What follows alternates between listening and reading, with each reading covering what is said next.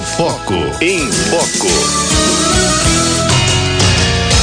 Comportamento e arte. Com Maria Inês Migliaccio. Comportamento e arte traz agora, né, a minha amiga doutora Maria Inês Migliaccio. Sabe que ela uh, tá lá no Equador, né?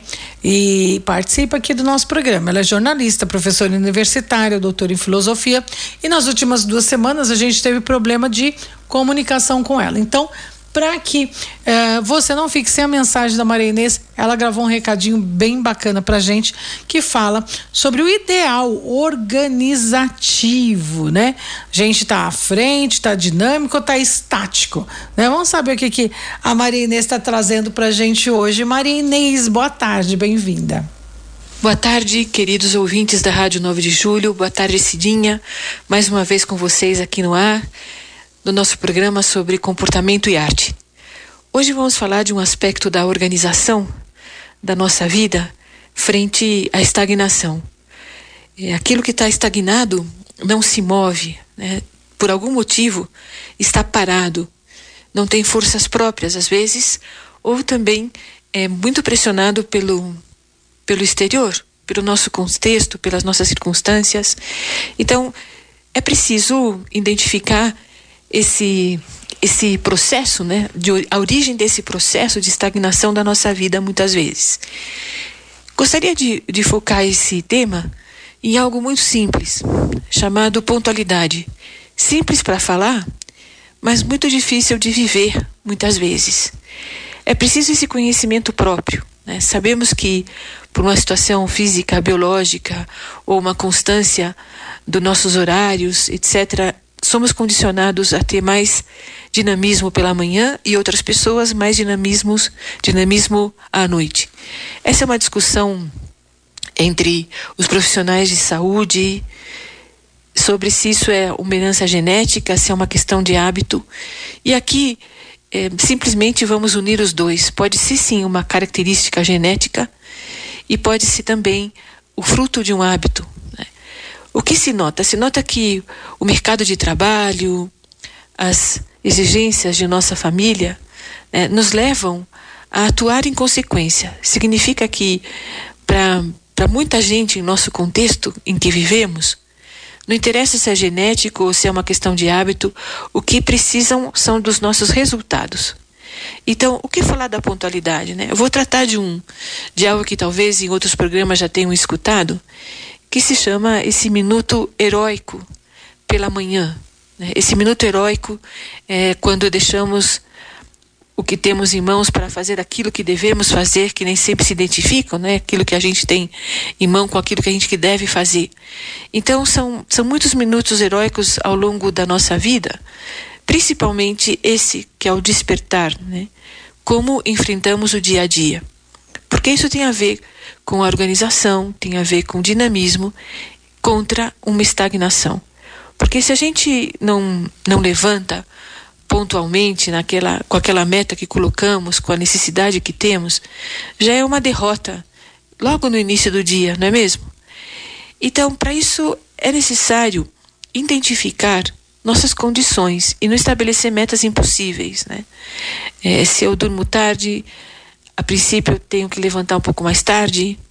É, sabemos, né, cientificamente provado, que de 7 a 8 horas de sono é o ideal né, para dormir, para vivenciar um dia é, vibrante, dinâmico.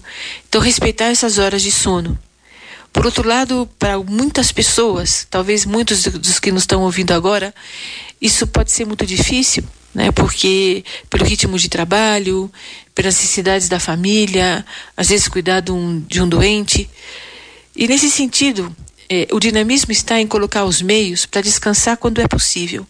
Uma mãe, por exemplo, que levanta é, com constância para amamentar seu filho, tem que ter subterfúgios né, para poder descansar.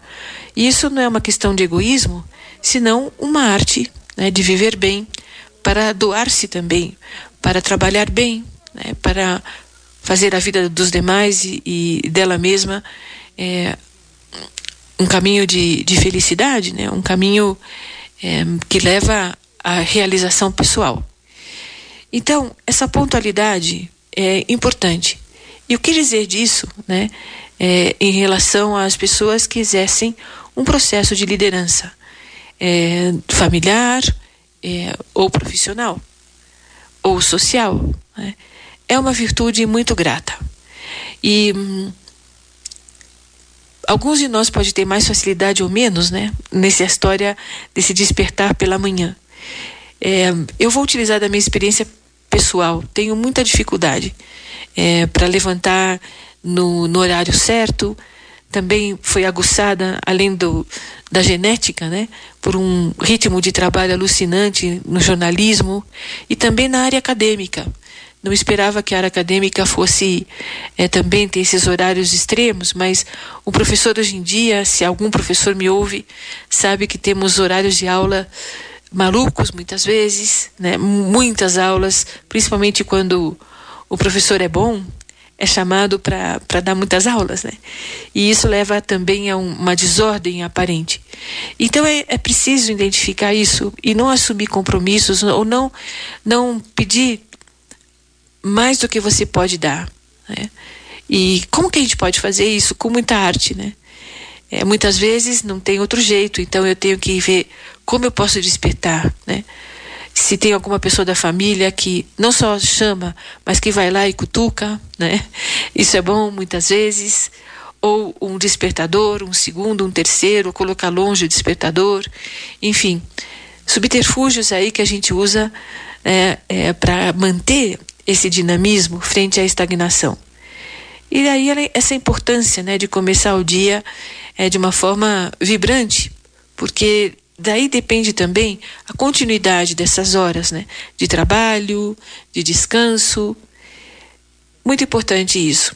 E o que, que acontece? Né? Acontece que as pessoas percebem né, essa nossa fortaleza ou fraqueza nesse momento importante do dia. Repito que não só ao levantar, mas também se refere a levantar de tarefas para tarefas, né? Então é deixar aquele trabalho porque está na hora do almoço. Assim eu vivo a pontualidade na minha casa, que é tão grata. É, levantar depois do almoço, da pequena reunião familiar, para voltar ao trabalho. Ou seja, minutos heróicos ao longo da nossa vida.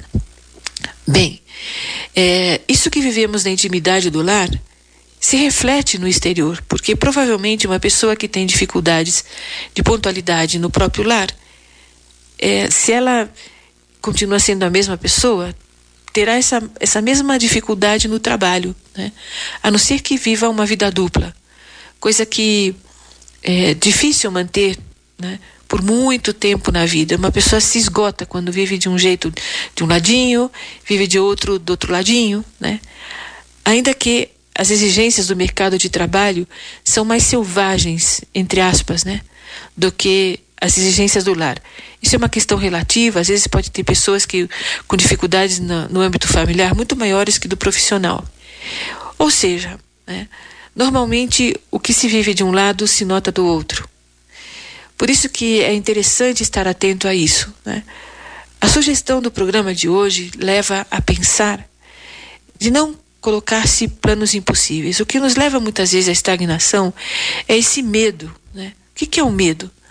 O medo, o temor, é um sentimento que nasce de um mal presente em nossas vidas. Né? Que mal seria esse?